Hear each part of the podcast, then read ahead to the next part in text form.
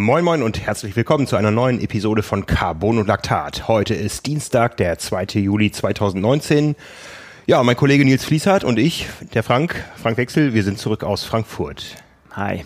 Hi. Ja, man hört Nils an, wir sind noch völlig geflasht. Ja, das kann man so sagen. Ja, es war ein spektakuläres Wochenende. Es war das angekündigt heiße Rennen. Also mehr, mehr kann man nicht erwarten, mehr geht nicht. Nee, mehr geht wirklich nicht. Also nee. in, äh, in allen Bereichen, sportliche Leistung, Drama, Ausfälle, Pech, alles dabei.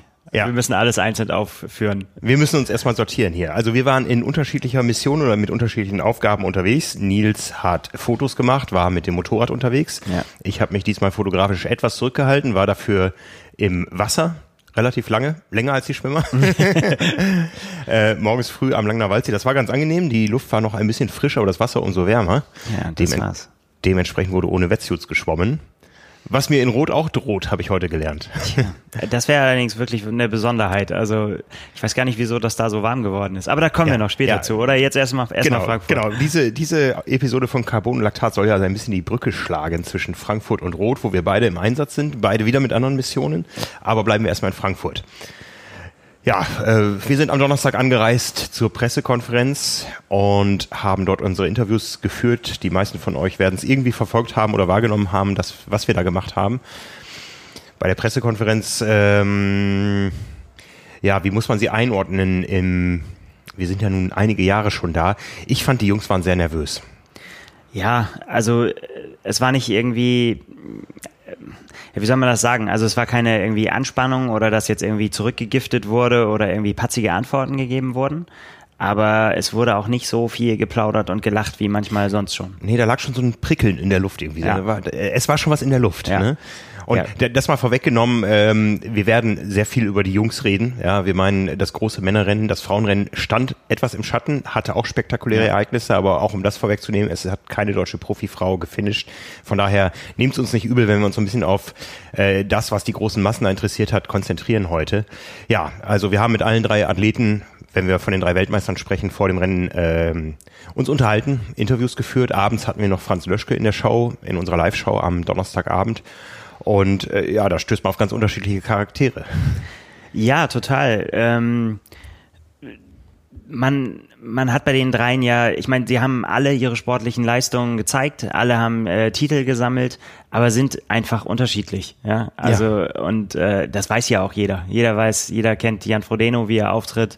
Jeder kennt äh, Sebastian Kienle, der mal sehr sehr freundlich ist, mal sehr sehr äh, ja fast schon so ein bisschen ja, wenn er, wenn er nervös ist, wenn er angespannt ist, dann ähm, wird er, wird er kurzsilbig, gibt ganz kurze Antworten. Ähm, ja, und, und, und äh, bei Patrick ist es, ist es so, dass, äh, dass er immer auch sehr ehrlich ist mit dem, wie es ihm geht. Also wenn er unsicher ist, dann merkt man das auch sofort. Ja, ja. Ja, ja von daher waren das drei, glaube ich, authentische Interviews, ja, weil man allen so ein bisschen hinter die Fassade gucken konnte. Ja, ich finde vor allen Dingen, man hat bei allen dreien gemerkt, dass sie sehr ähm, sich schon mit dem Rennen beschäftigt haben und auch alle wussten, dass es echt äh, drauf ankommt, eine richtig gute Leistung zu bringen, wenn man da vorne landen will. Also dass man ähm, das war allen klar. Ich meine, ist jetzt auch keine Überraschung bei den Namen, ne? Ja. Aber ihnen, ihnen war allen klar, dass das auf gar keinen Fall ein Selbstläufer wird. Ja, also Ausgangslage die drei Weltmeister mussten nur finishen, um ihren Startplatz für Hawaii zu bestätigen. Ja, durch die Vorleistung aus den vergangenen Jahren auf Hawaii ähm, reicht es eben ein, ein Finish einzubringen, ja, genau. dann waren sie dabei, was auch als ähm, Vorzeichen schon dann darauf hingedeutet hat, dass es hinter dem Rennen ein zweites Rennen geben wird, ähm, und zwar um die wahrscheinlich, das wusste man vorher, vier Startplätze bei den Profis für Hawaii. Und so hat sich dann auch im Rennen gezeigt. Ja. ja und ähm, ja, von daher waren da mehrere Spannungsmomente drin, äh, weil es bei den ganz, ganz großen Namen nicht mehr um die Hawaii-Quali ging, ging es dafür umso mehr ums Prestige. Ja, ja total, ums Prestige. Um, ich meine, Jan Frodeno hat es bei uns vorher gesagt, das haben wir auch drauf und runter gesagt jetzt schon, es geht um die innerdeutsche Ehre und das haben alle drei bestätigt. Ja. Alle haben gesagt, ja, sehen wir ganz genauso. Ja. Wir, wir wollen jetzt hier mal ausfechten, wer von uns gerade jetzt, Stand jetzt, muss man immer dazu sagen, hier der Beste ist. Auf jeden Fall. Ja. Dann kam der Renntag, dann kam der Rennmorgen. Ja, wir waren früh da vor den Athleten. Wir sind Ja, mit einem der ersten ein. Busse rausgefahren zum Langner Waldsee, haben sehnsüchtig auf die An äh, Anfahrt der sichtgeschützten VIP-Fahrzeuge mit den Profis gewartet. Ja, die werden also nicht in die großen äh, Athletenbusse gepfercht, sondern haben ihre eigenen Anreisen und ähm, haben sich dann erstmal be betont locker gezeigt, sag ich mal. Auf, Ja. äh, Fast aufgesetzt locker. Hast du so empfunden, ne? Ich, ich Ja. habe das gar nicht so empfunden. Ich, ich fand tatsächlich, also ich meine, dass, äh, äh, dass, dass Jan und Sebastian sich gut verstehen, das weiß man ja. Die, die chucken dann ab und äh, sagen, ja, lass uns heute einen guten Tag machen. Ähm, aber auch mit Patrick wo man ja weiß, dass das jetzt nicht das allerbeste Verhältnis ist, haben sie ganz normal gesprochen. Die haben, ja, hat sich zusammen, die haben sich die Pumpen geteilt, haben dann nochmal gefachsimpelt. Ja, haben Ähm, sich die Pumpen geteilt, weil das Fernsehen zugeguckt hat? Nein, Nein? das, das glaube ich nicht. Nein, das, nein, so, so wie ich das gesehen habe, haben sie tatsächlich. Es ist jetzt nun so, dass sie beide tatsächlich, also Patrick und Sebastian, den gleichen Reifen fahren äh, und beide noch nicht so wahnsinnig viel Erfahrung damit haben. Und ich glaube tatsächlich, dass sie sich auch ausgetauscht haben. Man konnte es auch am Tag vorher beim Check-in schon äh, sehen, dass ähm, Kienle sich das genau angeguckt hat, wie hat Patrick das gemacht mit den Reifen und so weiter, weil also sie fahren äh, beide tubeless und äh, beide mit äh, mit äh, Pannenflüssigkeit, mit Pannenmilch drinne und das ist halt nicht ganz so ohne bei den Temperaturen wohl, das kann eine Rolle spielen. Das Rad, wie man das Rad abstellt, wo soll sich die Milch sammeln, an welcher Stelle und so weiter, das muss alles irgendwie bedacht werden. Ähm, und ich glaube schon, dass die sich da auch so ein bisschen drüber ausgetauscht haben. Sebastian Kienle, aber da kommen wir später noch zu, hat auch nach der Pressekonferenz gesagt, er hat noch nie in seinem Leben so viel über Reifen geredet wie vor dem Rennen. Ja. Ähm, ich glaube, er hat sein Rad auch nicht in die Wechselzone geschoben, sondern getragen. ja, genau. Das hat er geschultert. Da wart ihr dabei, da war ich Aber das mache ich auch immer. Also allein deswegen, ich meine, da ist alles voll mit Kies und kleinen Scherben und so Ja. weiter. Das finde ich immer, äh, also da, da würde ich keinen Meter äh, das darüber schieben. Ohne, ich meine, klar, man kann es danach wieder kontrollieren, aber es ist ja völlig unnötig, wenn man sich da ein kleines Steinchen aufsammelt oder so. Das kann ja schon, schon äh, das Steinchen zu viel sein. Also Ja. sehr, sehr sinnvoll. Die Top-Athleten kamen alle so ungefähr eine Stunde vor dem Start. Ja, Ja. Ähm, das ist ja alles sehr routiniert bei denen. Also die werden ja nicht mehr nervös morgens, was sie da äh, noch ranpacken müssen. Das ist eher, glaube ich, am Tag vorher. Da kann man es tatsächlich noch äh, bei bei ja, gut, bei den dreien jetzt vielleicht noch nicht, aber bei auch bei vielen anderen Profis kann man das nochmal sehen, dass die an das Rad stellen. Und dann müssen sie nochmal überlegen, habe ich alles mitgebracht, habe ich alles in die Beutel getan. Das ist das tatsächlich, äh, also mir geht's auch immer so, ich bin dann äh, auch eher immer noch nervös und äh, wenn ich das vor einen Tag vorher abgeben muss. Auch auch das alles, alles, was ich fürs Laufen brauche. Ich bin noch gar nicht beim Laufen gedanklich und ich muss das trotzdem da schon in diesen Beutel reinstopfen. Ähm, und das geht denen tatsächlich auch so. Und dann, ja, da morgens am Rad, äh, da, da spulen die ihre Routine ab. Ich glaube, das brauchen die auch, um noch mal ein bisschen Ruhe zu haben. Ja, wobei Ruhe relativ ist. Das Fernsehen springt halt um die rum und äh, Aufnahmeleiter wuseln in der Gegend rum, stehen gerne auch mal im Bild. Und äh, also in, In unserem, unserem Bild, Bild, ja. nicht in dem Bild des Fernsehens. ich habe mich revanchiert. Später. Nein. Und ähm, da ist natürlich schon viel Trubel, aber ich glaube, die können da innerlich ganz gut runterkommen. Nochmal, bevor es dann sich äh, letztendlich ihre, ihre Anzüge anziehen. Ja, ich habe Jan Frodeno dann wieder gesehen im, im VIP-Bereich, im VIP-Zelt. Mhm. Dürfen sich die Athleten auch aufhalten und umziehen. Wir als Presse auch. Ich musste mich auch umziehen, weil ich ja dann ins Wasser gegangen bin. Und da war Jan Frodeno komplett im Tunnel. Ja. ja also ich glaube, der Einzige, der an ihn rankam, war noch sein ähm, bester Berater, bester Kumpel Felix Rüdiger. Ansonsten hat er, glaube ich, nichts mehr wahrgenommen. Ja, Und äh, ja, das ist letztendlich Professionalität. voll. Ja, klar. Ja. Ich meine, da, da kommt es ja letztendlich drauf, auch drauf an. Ich meine, wie wenige Gelegenheiten haben die jedes Jahr, sich zu Ja. präsentieren. Also Ja, vor allen Dingen eine solche Kulisse. Ja, Ja, ich meine, das Hessen-Fernsehen live drauf den ganzen Tag und ähm, Zuschauer ohne Ende. Ich glaube, es waren deutlich mehr Zuschauer dieses Jahr bei dem Hab ich Rennen. auch so gefühlt, Ich ja. habe auch von vielen Leuten gehört, ja, ich bin hier, das, das Starterfeld, das konnte ich mir nicht entgehen lassen. Ja. Es ist ja tatsächlich so, auch in den, in den vergangenen Jahren war es häufig mal so, dass die Vorzeichen dann so waren, dass es dann doch irgendwie einen Top-Favoriten gab, wo man gesagt hat, naja, wenn heute alles glatt läuft, dann wird er schon gewinnen. Ja, So. mhm. Und das gab es dieses Jahr aus meiner Sicht nicht. Jetzt kommt man vom Rathaus, jetzt kann man immer sagen, ja, war klar, dass der Frodeno gewinnt. Mhm. Aber war das wirklich so klar? Ja. Also, ja. Dann war es halb sieben, du warst draußen auf dem Boot. Frontal hast den Athleten durchs äh, Riesentele in die, Augen Sonne geschaut. geguckt. in die Sonne geschaut. ja, man konnte auch nur was durchs äh, Objektiv sehen. Ansonsten hat man den Strand fast nicht gesehen, weil die Sonne so krass geblendet hat. Ja, dazwischen irgendwo war ich, ja, auf, Ja. auf äh, Wasserhöhe und habe da meine Filme und Fotos gemacht und ja, die Athleten wurden noch präsentiert, wurden noch vorgestellt Dann gab es noch das große Hu der Age-Grupper, ja, und äh, dann ging's los. 6.30 Uhr. Ähm, Landstart, ja, Profis alle zusammen, die Age-Gruppe nachher im, im Rolling Start und ich habe sie dann an mir vorbeizischen sehen und du hast dann als erster sehen können, was sich so entwickelt, weil du mit dem Boot hautnah dran warst. Ja, also das, das äh, konnte man dann ja auch beobachten. Es ging also Jan Frodeno hat sich gleich halt an die Spitze gesetzt und äh, hat dann Stück für Stück das auch mit äh, äh Dylan McNeese dann auch, auch, auch ausgebaut. Und das war schon, äh, ja klar, Attacke ja. vorneweg. Ja, Franz also, Löschke hat nachher gesagt, äh, der Jan hat es nicht so mit gerade ausschwimmen. Sah das für dich auch so aus, als wenn er da schon Haken schlägt? Nee, das konnte ich so nicht, also konnte ich zumindest so nicht beobachten. Also das war aber auch schwer. Wir sind ja auch nicht dann die ganze Zeit, wir können uns ja auch nicht teilen, wir müssen dann ja auch bei den Frauen bleiben noch, bis die Frauen starten. Also von daher konnten wir dann erst wieder auf die Männer erst wieder aufschließen. Und äh, ja, nee, konnte ich so nicht, konnte ich, konnte ich so nicht wahrnehmen. Ja. Aber es ging ja vielen so. Also gerade auf dem Rückweg dann gegen die Sonne äh, muss es ja unheimlich schwer gewesen sein, äh, den ähm, Landgang zu finden. Ja, die ganze Age-Gruppe-Spitze ja. hat sich verschwommen. Ja, die ja. haben irgendwie den, den Ausgang des Landgangs angepeilt und ja, es war dann nicht so viel. Die konnten dann noch irgendwie gerade die Kurve kriegen äh, ja. gegen Ende, aber das muss echt schwer. Ich ja, man hat nichts gesehen. Man ja. konnte das ganze Land nicht sehen. Also wenn man wenn man rausgeguckt hat, war es einfach, man hat komplett in die Sonne geguckt. Ja. Aber beim Landgang hat sich dann gezeigt, da sind zwei vorne weg. Der eine trägt die gelbe Badekappe, das ist Jan Frodeno.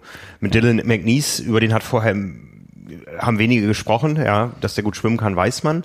Aber diese Lücke, die sich da aufgetan hat, die war schon bei 50 Sekunden nach 1,6 Kilometern. Das war schon eine Ansage. Ja. Du kannst das besser einschätzen als ich. Du bist der, der Schwimmer.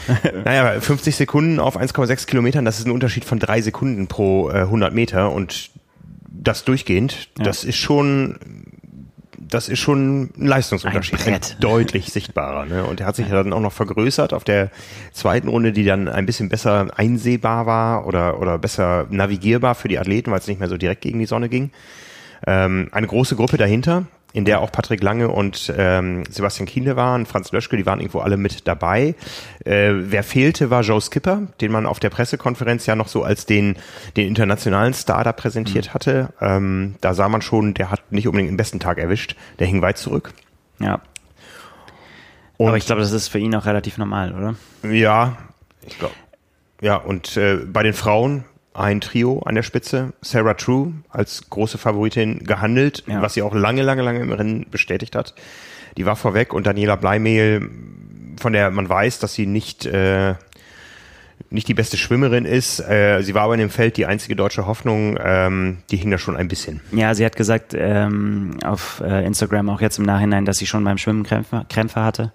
Und das ist natürlich dann immer schon, ja, hm. Da kannst du vom Tag eigentlich nicht mehr viel erwarten, wenn das schon so losgeht. Ja.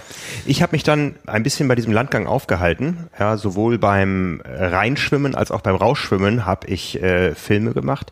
Und dann habe ich die Idee gehabt, wenn es mal nicht ganz so voll ist, dann läufst du einmal diese, was mag sein, 50 Meter mit, mit ein paar Athleten und bin da raus und habe beim Reinlaufen gemerkt, oh, das ist ganz schön steinig hier, das tut weh und das hat man auch den Athleten im Gesicht äh, angesehen. Ja. Und in dem Moment ist auch schon eine entscheidende Szene des Rennens passiert. Ja. War, war es da bei dem Landgang? Ich glaube ja. Sebastian Kienle ja. ist auf irgendwas draufgetreten. Ähm, ich habe es nicht, nicht bewusst wahrgenommen, was da war, aber er hat hinterher erzählt, er ist da in irgendwas reingetreten, ja. was äh, nicht wieder raus wollte aus ihm. Ja, genau. Und äh, ja, das ist dann natürlich auch der Weg, ist ja, also gerade beim Ausstieg danach, das ist ja, ja unendlich lang mhm. da, äh, da noch hochzulaufen. Und dann, also ich habe ihn erst dann wieder gesehen oben bei, beim Rad und da konnte man es äh, ihm auch tatsächlich auch ansehen. Also du hast dann ja auf den Bildern sieht man es auch in, in unserer Galerie, dass er wirklich, ähm, er will losschieben mit dem Rad, tritt auf mit der Ferse und verzerrt total das Gesicht, bleibt stehen wieder, guckt, ha, ich habe ich da irgendwas, humpelt los, weil er natürlich auch keine Zeit verlieren wollte. Gut. Ja, und also da wusste er schon, da ist irgendwas und es tut auch oft weiterhin weh. Hat dann vermutlich auch ja voll mit Adrenalin dann gesagt, ich fahre jetzt erstmal Rad, da brauche ich die Ferse nicht. Mhm. Und äh, dann geht's erstmal so. Aber ja, Hut ab. Also, dass man, äh, dass man das dann so in Energie umsetzen kann, so eine Verletzung, das ist ähm, schwer beachtlich, finde ich. Ja. Ganz vorne weiterhin Dylan McNeese und Jan Frodeno. Jan Frodeno blieb schnell als einziger dieses Duos über und hat sich erstmal allein auf die Flucht gemacht. Ja. Ähm, die Verfolgergruppe dahinter, Kienle lange dabei, haben sich dann auch schnell sortiert, glaube ich. Und dann das nächste große Ereignis, über das sofort alle gesprochen haben, weil alle irgendwo äh, Bilder, Social Media verfolgt haben. Jan Frodeno rutscht leicht weg. Ja, man sieht es auch in dem Film, auch Ja. in unserem Film, den wir dann äh, wahrscheinlich morgen veröffentlichen werden. Ähm, er rutscht gleich weg mit dem Hinterrad, ähm, fängt das sehr schnell, aber ist in dem Moment dann noch zu schnell, um vor einer Verkehrsinsel abbiegen zu können. Ja. Macht einen kleinen Bunny-Hop, springt da drauf auf die Verkehrsinsel, ist aber hinter der Verkehrsinsel weiterhin zu schnell, um auf der Straße zu bleiben und der, fährt der, der Winkel, das geht ja nicht. Also das war unmöglich. Ja. Ja. Ja. Man sieht aber, wie gut er Radfahren kann in Total. der Situation. Ja, aber das, das weiß man ja von ihm auch, dass der echt auch äh, Radskills hat. Also ich habe es mal im Allgäu gesehen, äh, beim Allgäu Triathlon, wie er da die Abfahrten genommen hat, das äh, war schwer beachtlich. Ja. Also der schont sich nicht, der kann Rad fahren. Ja, Ja. der fährt also dann da mal locker 20 Meter durchs Grün. Kann froh sein, dass da kein Graben war und kommt wieder auf Ja. der Straße an, aber seine Radflaschen sind dort geblieben. Ja. Ja, du warst in der Situation davor, dahinter? Nee, irgendwo? ich war dahinter noch. Ich bin, also das dauert halt, bis man, äh, wir fahren halt das Feld von hinten auf. Wir müssen ja auf die Frauen warten, die, die dann rauskommen. Wenn die Frauen losgefahren sind, sprinten wir zu unseren Motorrädern. Ja, wir, Sprint ist gut, das sind immerhin auch irgendwie 800 Meter, würde ich Ja, sagen. aber wir sind aber trotzdem gesprintet. Ja, okay. genau. Mit voller Ausrüstung. Ähm, ja, da hat man auch Schnappatmung dann, wenn man da ankommt. Ja, und dann ähm, gucken wir, dass wir so schnell wie es geht hinterherkommen. Ne? Und dann äh, beschäftigen wir uns in der Regel erstmal, damit man mal so weiß, wie das abläuft, erstmal fotografisch mit den Frauen, ähm, dass man da schon mal das sicher hat und dann arbeitet man sich so Stück für Stück durchs Feld durch. Und das ging äh, diesmal relativ gut sogar, also weil es wurde das von, wie hat Jan Frodeno vorher gesagt, äh, sie teilen das Rennen in mehrere Hubschrauber ein. Es wurde dann letztendlich ein Zwei-Hubschrauber-Rennen. Das konnte man ganz gut äh, dann immer sehen. Okay, da vorne ist, sind die Verfolger, beziehungsweise das wusste ich dann ja noch nicht, wie es sich äh, zusammenstellen wird. Und da ganz hinten ist der erste Hubschrauber, da ist dann wohl Jan Frodeno. Ja. Ja. Ja, ähm, ich war in der in dem Moment immer noch im Wasser oder habe mich dann so langsam mal da wieder Richtung äh, mein, zu meinem Kleiderbeutel, der da im VIP-Zelt lag, begeben. Ja. Äh, mit vielen Leuten noch gequatscht und wir sind dann zum Bus gegangen. Auf dem Weg zum Bus habe ich so eine erste kleine Rennanalyse mit Nils Görke gemacht, ehemaliger Profi, der auch eine Age-Gruppe im Rennen hatte und das war sehr interessant vom Austausch und im Bus saß ich dann eine Reihe hinter dem Papa von Jan Frodeno Ah. und wir hatten alle inzwischen den Film auf dem Handy, aber keiner hat sich getraut, äh, ihn zu fragen, ob er das schon gesehen hat. Ja, ist ja gut gegangen. Ja. Aber ich glaube, da macht man auch, ähm, ich meine, das war ja für Jan Frodeno auch nicht das erste Mal. 2016 in Rot bei seiner Weltbestzeit äh, hat er auch einen fiesen Abflug in die Botanik gemacht. Da hätte auch viel mehr schief gehen können. Ja. Also ähm, und gar nicht mal nur wegen Verletzungen, also einfach, äh, dass irgendwas am Rad Ja. äh, nicht mehr funktioniert. Ne? Zack, irgendeine Strebe gebrochen, irgendwas Speichen rausgerissen, weil da irgendein Stöckchen quer stand. Ja, und schon ist es rum. Ja. Ich kam dann in der City an, als die Athleten gerade auf die zweite Radrunde gingen. Ja, also ich war, war gutes Timing, irgendwie drei Minuten bevor Frodeno da durchgerauscht ist. Am Main Kai ähm, war ich da. Erst Frodeno, dann Kienle.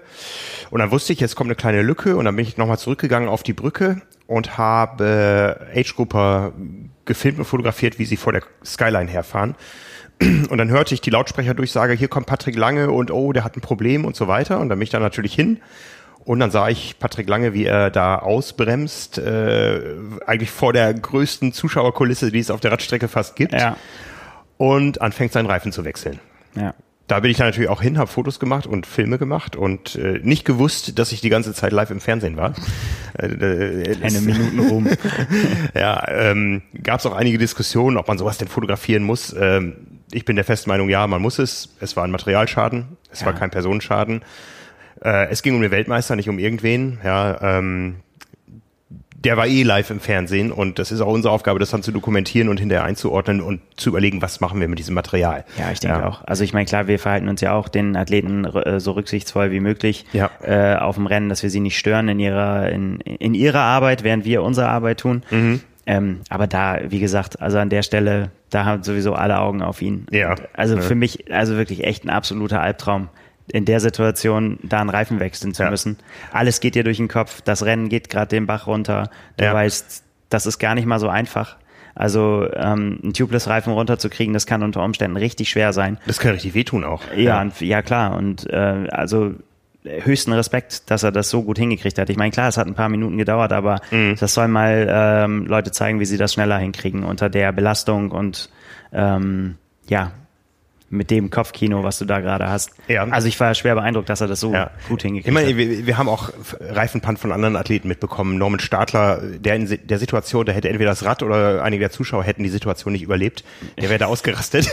Patrick Lange war wirklich sehr, sehr besonnen und äh, um, um da nochmal kurz auf die Situation zurückzukommen, äh, wir sind dann auch irgendwann von einem Kampfrichter an die Seite gebeten worden, äh, nachdem Jan Silbersen, der da als äh, Manager von äh, Patrick Lange direkt daneben stand, gesehen hatte, dass wir irgendwie im Fernsehen Fernsehbild waren. Aber ich kann wenigstens von mir sagen, ich war während des Arbeitens im Fernsehen. Die Fernsehleute, die uns vorher ähm, im Bild standen, die haben in dem Moment nicht wirklich gearbeitet. Die hätten auch am Rande stehen können. Ja, also schwamm ja, drüber. Schwamm drüber. diesen, die, diesen Konflikt, der, der ist schon so alt wie die Medienwelt. Ja. Äh, trotzdem verstehen wir uns alle gut und haben auch eigentlich sehr viel Respekt voreinander. Ähm, aber zurück zu Patrick Lange. Ähm, er hat dann irgendwann seinen Reifen da mit äh, Kartusche aufgefüllt und so. Und dann habe ich noch mitbekommen, Jan Silbersen flüstert ihm noch was zu und dann fährt er wieder los. Er hatte, glaube ich, in der Situation schon fünf oder sechs Minuten Rückstand sowieso und man sah dann sehr schnell, dass die Zwischenzeiten immer auf mehr Rückstand hindeuteten und das hat sich dann irgendwann zu einer halben Stunde angehäuft. Ja. Ich habe Patrick Lange dann im Interview gestern bei der Siegerehrung gefragt, äh, was Jan Silbersen äh, ihm gesagt hat und das war sowas wie äh, zieh's durch. Ja. ja. Wie gesagt, es ging darum, Patrick musste finishen, um auf Hawaii seinen äh, seine beiden Weltmeistertitel nochmal verteidigen zu können. Und das war dann ab dem Moment die Devise. Ja. Schwer genug, ne? Also ja. wenn es wenn es immer so einfach wäre, ne? Also ich meine, es ist an sich ja nicht diese Distanz auch für die Profis kein Spaziergang. Ja. Und äh, gerade bei gerade bei den Bedingungen sowieso und dann äh, mit dem Hinterkopf, dass ja, dass du einfach dein Ziel komplett umstellen musst. Und wenn du das nicht hinkriegst im Kopf, dann macht auch, glaube ich, der Körper irgendwann nicht mehr mit. Ja. Ähm, das ist schon auch eine Leistung. Mhm, mhm, sich, klar dauert das ein bisschen, bis man sich dann fängt. Ähm, glaube ich, aber ich meine, ja. nur zu verständlich, dass das äh, ja, dann also, auch nicht so einfach weitergeht. Wir wissen im Nachhinein, Patrick Lange hat vorher wohl schon Magen-Darm-Probleme gehabt. Ein Arzt hat ihm auch wohl gesagt, tritt man besser nicht an. Und in dem Moment war aber dann auch klar, und das hat man dann ja auch gesehen, ähm, dass das Rennen als solches für ihn vorbei war, dass es nur noch ums Finish ging. Ja. Ja, und äh, dafür war es an der Spitze umso spannender. Sebastian Kienle hat die Lücke zu Jan Frodeno immer weiter geschlossen, aber auch er hatte mit dem Reifen gleichen Fabrikats ein Problem. Ja, wobei äh, ich glaube nicht, dass das was mit dem Fabrikat zu tun hat. Das ist halt einfach, ähm, da werden wir auch noch ein bisschen drauf eingehen in der nächsten Ausgabe der Triathlon. Äh, beschäftigen uns mit dem Material der Profis und ähm, da kann ich schon mal so viel zumindest sagen, dass sie beide ja nicht mit nicht mit wirklich mit Serienreifen unterwegs sind, sondern die bekommen halt noch mal spezielle Versionen, auch Jan Frodeno ist mit einer speziellen Version des, äh, des Reifens unterwegs gewesen. Wir beide haben vorher noch drüber gesprochen, ja, ob das, ob das gut ist. Ich dachte so, oh, die fahren mit Prototypen, das kann doch nicht gut gehen. Und du sagtest, die sind ja handverlesen, das ja, ist ja, ja äh, perfektes Material. Ja, ja, die sind, äh, aber die sind natürlich auch in die Richtung handverlesen, ähm, was gewünscht ist. Ja. Und das heißt in diesem Fall möglichst schnell sein, also wenig Rollwiderstand bieten. Das bedeutet aber auch, da ist so wenig Gummi auf der, auf der Lauffläche, wie es gerade noch irgendwo geht.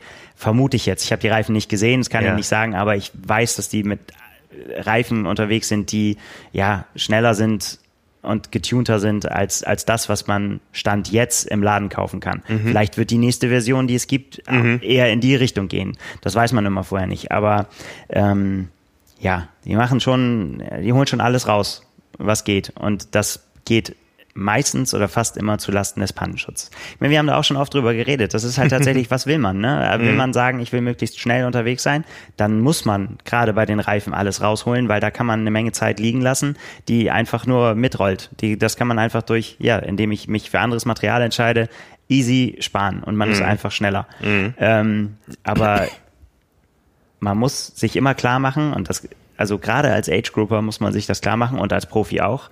Wenn das schief geht und ich habe eine Panne, dann ist das Rennen rum. Mhm. Dann werde ich so viel Zeit verlieren, dass ich äh, ja mir im Nachhinein wahrscheinlich sage, hätte ich es vielleicht mal lieber nicht gemacht. Ja, ja. Also ich würde immer auf Nummer sicher gehen und würde sagen, solide Allrounder, die sind nämlich mittlerweile so gut, alle, dass, äh, dass man da nichts falsch machen kann, immer noch hervorragenden Rollwiderstand hat, aber gleichzeitig hervorragenden Grip. Pannenschutz mhm, und sie halten mhm. sogar auch noch länger, schont noch den Geldbeutel. Also ähm, ich würde da mal zum Allrounder greifen. Ich weiß aber auch, dass das viele anders sehen und das auch ja anders praktizieren. Ich habe für Rot schon zum Allrounder gegriffen jetzt. Ich werde auch das Thema nicht mehr mit unserem äh, super äh, Zeitfahrexperten Markus Baranski ansprechen, weil ich auch keine Zeit mehr habe, vor Rot irgendwas umzumontieren. ich habe auf dich gehört. Ja, aber hast gesehen, Patrick Lange auch mit Spezialschlauch, ne? Also kein mhm. Butylschlauch, wie man wie man so kennt, sondern ähm, diese neue Generation von sehr sehr leichten. Der war äh, durchsichtig. Ja, das ist ähm, ich, wie nennt sich das TPU? Es ist halt ähm, ja, ein anderes Material, was sich viel, viel kleiner zusammenfalten lässt, mhm. viel leichter ist und dadurch auch ähm, ja, weniger, letztendlich weniger Rollwiderstand erzeugt als ein normaler Schlauch. Ja. Um darauf zurückzukommen, bei Sebastian Kiel ist es gut gegangen. Die Dichtmilch hat das getan, was sie tun sollte. Er genau. hatte einen Druckverlust, aber ist mit äh, deutlich weniger Druck dann weitergefahren. Ja. Und das kann man gar nicht hoch genug einordnen. Er hat die Lücke zu Jan Frodeno geschlossen und wir wissen alle, wenn man mal einen Reifen einen Schleicher hat, das merkt man, und man merkt auch, dass man mehr Kraft aufbringen muss, ja, um das Tempo zu halten. Eindeutig, ja, ja, ja das, das ist, äh, das ist deutlich mehr. das war ganz witzig. Im Nachhinein hat äh, ähm, Jan Frodeno bei der Pressekonferenz nach dem Rennen gesagt, auch ja, als ähm, Sebastian gerade erzählt hatte, was ihm passiert war, so hat er gesagt, naja, bis jetzt war ich gerade mit meinem Ergebnis ganz zufrieden, aber wenn ich höre, dass du hier mit dem, äh, mit dem Platten äh, die, die Zeit auffährst und danach noch mit dem Stein im Fuß irgendwie zu mir hinrennst, dann weiß ich auch nicht so, was ich davon halten soll. Das war ganz witzig. Ja. ja. Gehen wir einmal zurück auf das Rennen hinter ja. dem Rennen. Ähm, da hast du mehr von mitbekommen. Ich habe mir den Livestream angeschaut, dann bin zurück ins Pressezentrum, habe darauf gewartet, dass ich dann wieder rauskomme in die zweite Wechselzone. Ähm, da war eigentlich nur das Thema Sebastian Kienle und sein Reifen äh, auf ja. dem Monitor und von allem anderen haben wir natürlich nur über die Apps mitbekommen. Wir haben das natürlich alles im, im Tracker verfolgt, aber hast du noch was gesehen davon? Ja, Sebastian Kienle war ja dann auch, das war der zweite Hubschrauber, der war auch alleine unterwegs und äh, dann ziemlich schnell und, und ist dann Jan Frodeno hinterhergefahren und dahin, dahinter gab es eine ziemlich große Gruppe.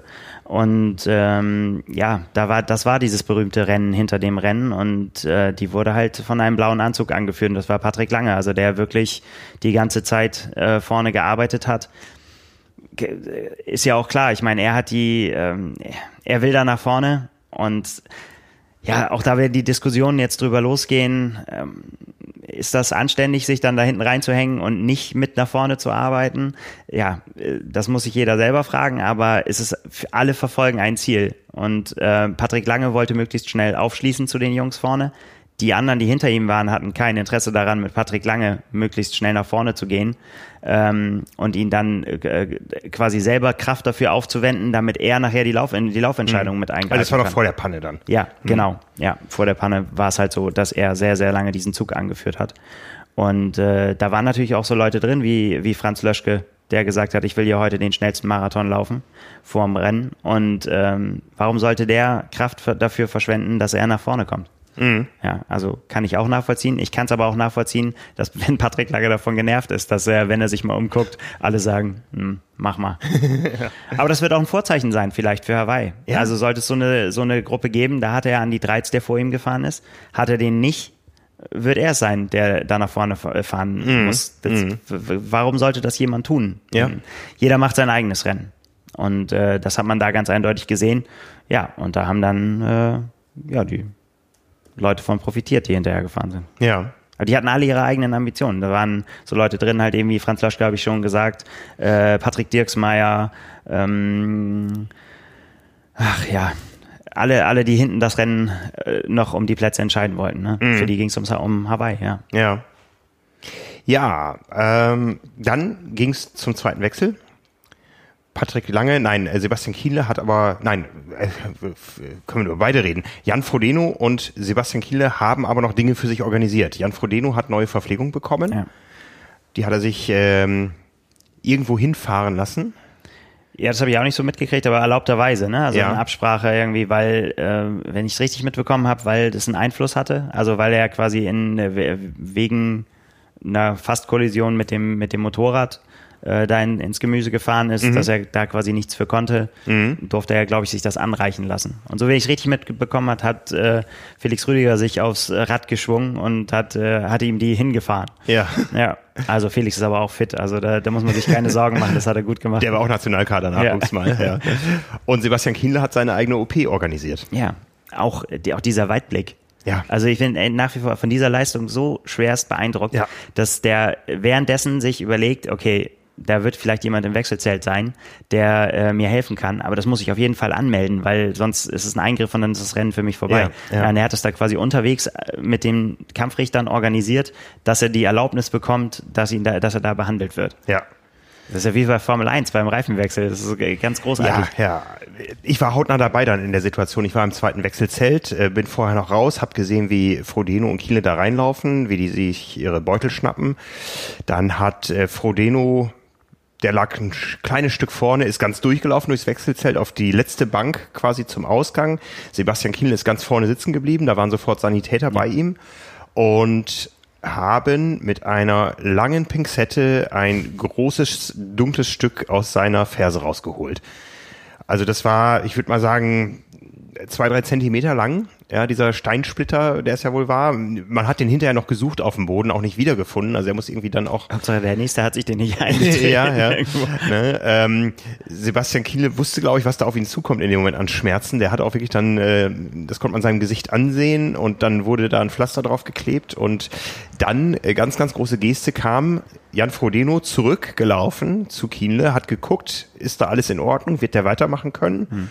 Ähm, gesprochen haben die beiden nicht miteinander und äh, Jan hat sich dann umgedreht und ist losgelaufen. Aber er hat da bewusst Zeit für investiert, einmal zu gucken, wie es seinem direkten Konkurrenten da geht. Ja. Noble Geste. Noble Geste. Ja.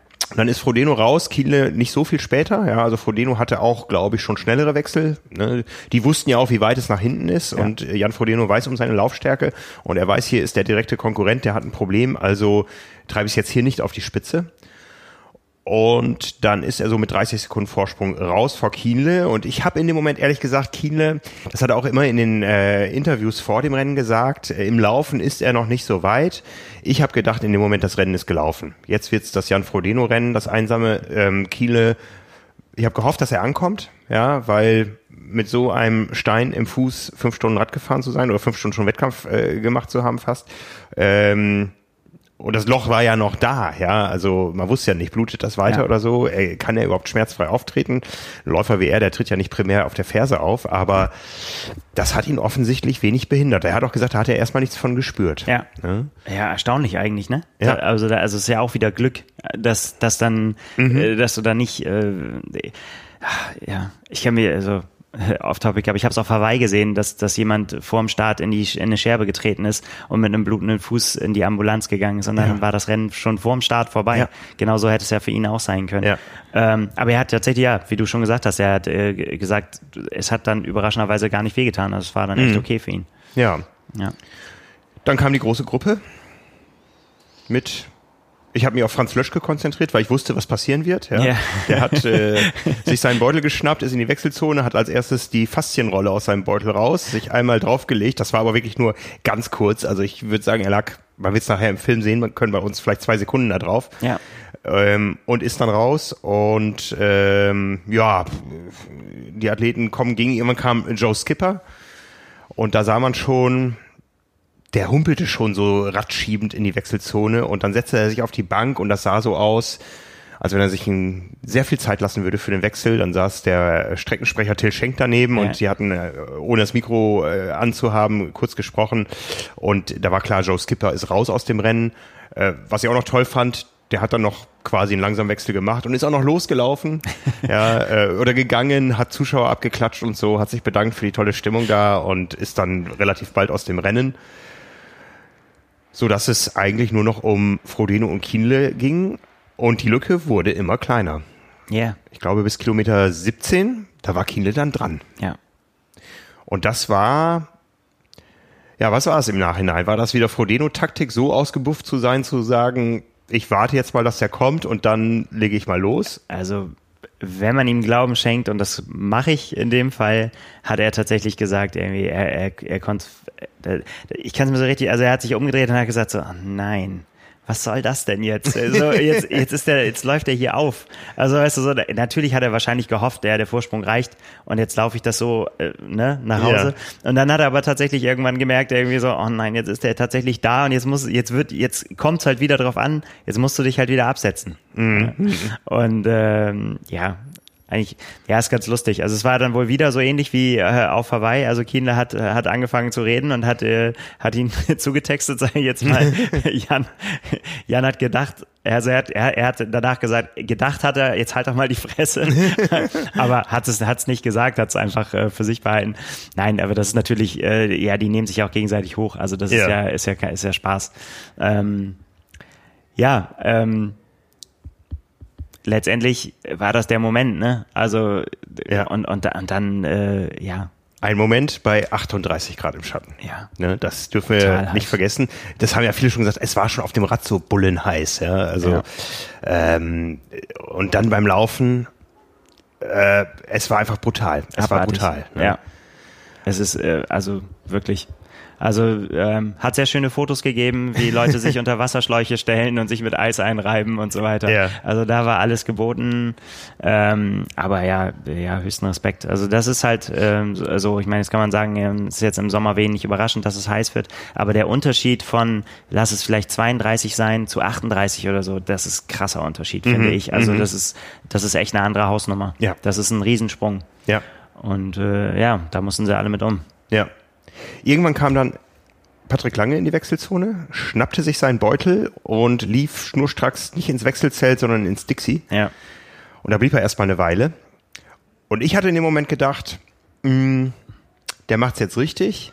Ja, der bereitet sich jetzt nochmal richtig auf einen richtig schnellen Marathon vor und will nochmal allen zeigen, wie man schnell einen Marathon läuft. Wo das Radfahren so grausam gelaufen war. Wir wussten ja alle, das Rennen um die Spitze war weg mit diesem langen, mit dieser langen Reifenpanne. Ähm, und ich dachte, der läuft jetzt einen schnellen Marathon und läuft noch irgendwie, guckt, wie weit er noch nach vorne kommt. Aber dem war nicht so. Er kam dann raus aus dem Dixie, setzte sich auf die Bank, guckte mir in die Augen und sagte, boah, ich glaube nicht, dass ich das heute schaffe hier. Ne? Ja. Ich habe die ganze Zeit schon Magen-Darm-Probleme. Ich habe so einen Durchfall gehabt.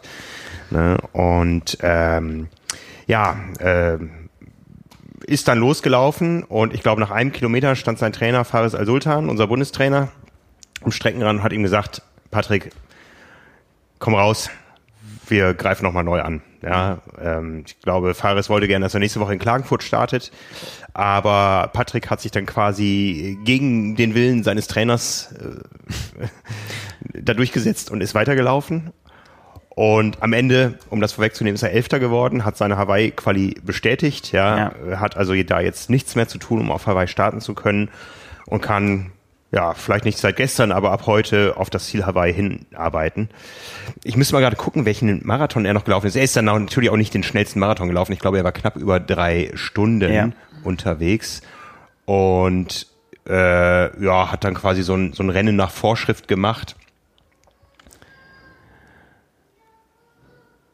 Ja, es ist, äh, ich meine, was, was, äh, also ich glaube auch bei den Temperaturen dann da nochmal anzugreifen für nix ist halt auch ja. im Hinblick auf die Regeneration töricht. Also das, das hätte ja wirklich nix gebracht. Mhm. Vor allen Dingen, wenn du schon auch schon angeschlagen bist und das alles Kraft gekostet hast und so das wäre, das, das hätte ja dann auch wirklich in einem Desaster enden können, wenn du dann noch versuchst, irgendwie mega schnell das Ding nach Hause zu bringen ja. und dann äh, und dann dabei vielleicht sogar noch einbrichst und dann gar nichts mehr ja. äh, wird. Das wäre nicht ja. so clever gewesen. Also 303 ist er rund gelaufen. Ja. Ja. Das, da, da träumen viele von, auch im reinen Marathon. Für ihn war das dann aber so ein Ding, äh, ja, Augen zu und durch irgendwo. Äh, es gab dann noch die Situation, jetzt höre ich nichts mehr. Es gab dann aber noch die Situation, dass Patrick äh, Lange überrundet wurde von Sebastian Kienle, also erst von Jan ja. Frodeno und äh, dann von Sebastian Kienle. Auch bitter. Und ja, das war irgendwie eine, ich habe es im Fernsehen verfolgt. Der Reporter hat noch versucht, den beiden ein Mikro vor die Nase zu halten. Aber Kiele ist da relativ äh, wortlos vorbei und Lange hat erst noch ein bisschen mitgehalten. Ja. So, so ein bisschen trotzig fast und hat er auch wieder abreißen lassen. Ja, ist ja auch, was soll das auch? Also ich meine, letztendlich, wenn du da nebenher rennst, das ist ja auch was, äh, da, da kannst du ja auch nur verlieren. Also image-technisch. Mhm. Wenn du sagst irgendwie so, was soll das jetzt? Irgendwie, du bist überrundet. Das bringt ja nichts. Nee, nee. Ja, an der Spitze war es dann relativ bald klar. Ja. Jan Frodeno ist klar und klar und klar, ne? Ich meine, da kommen wir ja nachher noch beim Frauenrennen dazu, wie klar das immer ist, wenn man, wenn jemand vorne wegläuft. Ja. ja.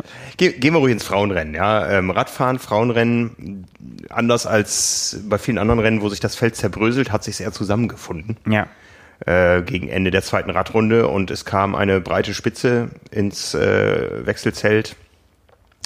Ähm, ja, Daniela Bleimehl war dran. Ja, man hatte ja erwartet, dass, er, dass sie auf dem Rad richtig attackiert, Ja. aber guckte auch nicht so glücklich im Wechselzelt und am Nee, Ende auch unterwegs schon konnte man das auch auf dem Motorrad schon, konnte man das ihr schon ansehen, dass, Ja. äh, dass sie auch nicht ihren allerbesten Tag hatte. ja, am Ende war es die gleiche Situation wie bei Patrick Lange, auch Magen- und Darmprobleme gehabt und ähm, dann auch bald raus, ne, relativ bald nicht mehr gesehen, hat sich das Rennen dann zu Hause angeschaut und mitbekommen, was sich noch an Drama da abgespielt hat. Ja. Ne, äh, aber zurück zum Männerrennen, um in der Chronologie zu bleiben. Jan Frodeno hat das Ding sauber nach Hause gezogen. Ein 2,43er Marathon Ja. bei 38 Grad im Schatten. Ja, eine Kollegin von uns hat noch fürs Fernsehen ein Thermometer ähm, Zielbereich äh, in die Kamera gehalten. Da standen sogar 42 Grad drauf. Ja, so hat sie sich auch angefühlt, Frank. Das kann ich dir sagen. Ich habe da ein paar Stunden gestanden ohne Schatten. Ich durfte immer wieder ins Pressezentrum, habe schon am, am Bericht gearbeitet und ähm, Aber hier nochmal, also großes, großes Lob an die Organisation. Ähm, wir wurden da auch äh, in der, auf der Pressetribüne mit, äh, mit Wasser versorgt, weil man wäre einfach schlicht eingegangen. Also da drei Stunden zu stehen, ohne, ohne was zu trinken oder ja, für drei Stunden sind es ja locker. Ja, also das war, ähm, war sehr, sehr, sehr heiß. ja. Ja. Ja, trotzdem, es blieb bei unter acht Stunden. Ja, das äh, nach allem, was an dem Tag passiert war. Ja, ähm, äh, es war ja nicht nur diese Schrecksekunde für Jan Frodeno, sondern auch irgendwie äh, eine Lücke in seinem Verpflegungskonzept. Ja, bei 38 Grad im Schatten, bei einem Schwimmen ohne Neoprenanzug, sieben Stunden 56 Minuten und zwei Sekunden inklusive einer Radstrecke, die fünf Kilometer länger war als bei einem normalen Rennen. Ähm, da braucht man, glaube ich, nicht viel, viel drüber diskutieren, wer momentan der stärkste Triathlet der Welt ist. Ja, das äh, Ja, das äh, hat er gezeigt wieder mal, ne? Ja. Also und das ist äh, auch nach der ganzen Geschichte, die er jetzt auch hatte, ja, letztendlich haben wir auch gesagt, irgendwie so, er, er hat vorher schon gesagt, er ist super drauf. Ja, er glaubt, dass er so, so stark ist wie noch nie. Und äh, ja, glauben wir ihm auch. also ja, ich finde es einfach echt beeindruckend, also äh, wie, wie er das äh, immer wieder schafft, auf den Punkt wirklich da zu sein und wirklich alles rauszuhauen und nicht auf irgendwas anderes angewiesen zu sein, auf irgendwelche Konstellationen oder so, sondern das Rennen von vorne bis hinten so zu dominieren, dass auch niemand was dagegen sagen kann. Und dass sogar so Leute wie Sebastian Kienler am Ende sagen, irgendwie, ich bin hier mit dem zweiten Platz echt zufrieden, weil ich einfach weiß, wenn man gegen ihn, das ist so das Risiko des, äh, des Antretens und dem stellt sich Sebastian Kienle ja immer. Also er geht immer dahin, wo es weh tut, er geht Ja. immer dahin, wo die, wo die starke Konkurrenz ist. Ja. Und äh, so auch jetzt und er weiß genau, sagt er, wenn er, wenn Jan da auf der Startlinie steht, äh, auf der Startliste steht, dann wird das einfach schwer, das Rennen zu gewinnen. Das ist einfach so. Das Ja. weiß er und deswegen gilt für ihn, dass da ein zweiter Platz äh, auch ein Erfolg ist, weil das immerhin bedeutet, dass er eben auch andere starke Leute geschlagen hat. Ähm, er sagt aber auch, und das finde ich interessant, auf Hawaii wiederum kann es für ihn kein anderes Ziel geben, als den ersten Platz anzugreifen, weil sonst bräuchte er da nicht hinfahren. Da jetzt hinzufahren und zu sagen, irgendwie so, na, mal gucken, ob ich da Zweiter werden kann, das ist nichts für ihn. Also er hat es dann auch nochmal ganz klar getrennt. Er sagt nicht, alles andere als ein Sieg wäre eine Enttäuschung. Das sagt er ganz bewusst nicht. Aber es ist sein Ziel. Es kann für ihn kein anderes Ziel geben, als da Platz eins zu machen. Und da freue ich, freu ich mich fein. extrem drauf. Ja, Weil man ja oh. auch weiß, also wenn dann, jetzt ist das vielleicht die ganze Unsicherheit bei Sebastian Kienle, die er jetzt in der Vorbereitung hatte, den und neuen Weg, den er gehen musste, mit, äh, mit, mit, mit, äh, mit Schonung seiner Achillessehne und in Umstellung des Trainings. Ähm, dass diese Unsicherheit, die sich dann so ein bisschen in Selbstbewusstsein entwickelt hat, weil er gemerkt hat, so, ich habe keine Schmerzen mehr. Dann hat er gemerkt auf der Mitteldistanz, ich kann ein Rennen im Laufen entscheiden. Und jetzt weiß er, ich kann einen Marathon vernünftig durchlaufen oder sehr vernünftig, sehr gut da, da äh, performen. Und ich habe noch Zeit bis Oktober. Na, er ist qualifiziert. Wird auch spannend. Fährt er zur 73 WM? Man weiß es nicht. man weiß es nicht. Ja, also das, äh, da wär, würde ich auch gerne jetzt mal so in seinen Kopf reingucken, was die da, was er, welche Gedanken er sich dahingehend jetzt macht, ähm, weil ich glaube, er sieht auch, dass seine seine Chance auf Hawaii reell ist, die ist da. Ja, Ja, also Jan Frodeno, Sebastian Kienle, Platz 1 und 2, beide haben alle drei Teildisziplinen Bestzeiten erreicht an dem Tag. Jan Frodeno 47 Minuten und 12 Sekunden geschwommen über 3,8 Kilometer ohne Neoprenanzug. Ja. Ja, ähm, Sebastian Kienle vier Stunden 17 auf dem Rad über 185 Kilometer bei weit über 35 Grad im Schatten. Und Jan Frodeno dann den Marathon in 2,43,57 bei noch weit mehr, noch weit, weit, weit mehr über als äh, 35 Grad. Wie gesagt, es war irgendwo zwischen 38 und 40 Ja, das Grad. wurde immer wärmer. Das es wurde, so es wurde immer wärmer. Ja. Ja. Und äh, ja, Franz Löschke, der den schnellsten Marathon laufen wollte, der war dann am Ende ähm, viereinhalb Minuten langsamer auf der Marathonstrecke unterwegs als Jan Frodeno. Er sagte, er konnte seine Pace nur am Anfang halten und hat dann einfach der Hitze Tribut zollen müssen und hat sich darauf konzentriert, äh, seine Hawaii-Quali zu lösen. Ja. Ähm, ja, der kam immerhin über 20 Minuten nach dem Sieger, 17 Minuten nach Kiel ins Ziel und hat mit dem dritten Platz erstmal einen riesen Achtungserfolg erzielt. Ja. ähm, seine Tendenz bestätigt und sich vor allen Dingen, und ich glaube, das ist für ihn das Allerwertvollste, das Hawaii-Ticket Ja, gesichert. war aber, war aber auch nicht so ganz zufrieden am Ende dann. Nee. Also er hat, er hat tatsächlich auch gesagt, er lässt ja mal, er hat ja vorher nicht, er lässt der nicht so viel raus von dem, was, was dann, wenn es öffentlich geht, wenn die Mikros an sind und so weiter, dann, äh, dann ist er keiner, der, der was raushaut und sagt. äh, Da war ich schon sehr überrascht, dass er gesagt hat, ich will hier den schnellsten Marathon laufen. Ja. Äh, fand ich schon eine Ansage. Aber wie schnell er tatsächlich laufen wollte, hat er dann äh, ja nicht gesagt. Aber das war so schnell, dass er dann quasi jetzt Vor allem ähm, diese Ansage war ja noch in einem Moment, wo er davon ausgehen muss, dass ein topfitter Patrick Lange Ja. da unter zwei Stunden 40 laufen wird. Ja. Und äh, das, das war tatsächlich so, dass er gedacht hat, er, er kriegt's noch, also er kann noch schneller laufen. Ja. So, ne? Und dann das, er wollte eigentlich zeigen, schwamm drüber am Ende, ne? Dritter Platz Ja. und, und, äh, und Hawaii Quali eingetütet. Ja. Dann muss man sich auch nicht mehr groß darüber ärgern. Aber Ja. Fand ich ganz interessant, weil ich hatte schon, also hat- wir hatten ihn ja bei uns in der Live-Sendung und ich habe ihn ja danach gefragt, eher so nach dem Rennen hinter dem Rennen, Mhm. ne, das, weil es ja für ihn um Hawaii geht. Und da habe ich gemeint, auch zu spüren, dass ihm das gar nicht so recht war, dass er quasi gedacht hat, also dass er eher gedacht hat, so, lass mal lieber über Podium reden. So, ne? Mhm. Und ähm, ja, groß, große Leistung. War auch spekta spektakulär, ihm dazu zu sehen beim Laufen, wenn er vorbei ge geflogen kam.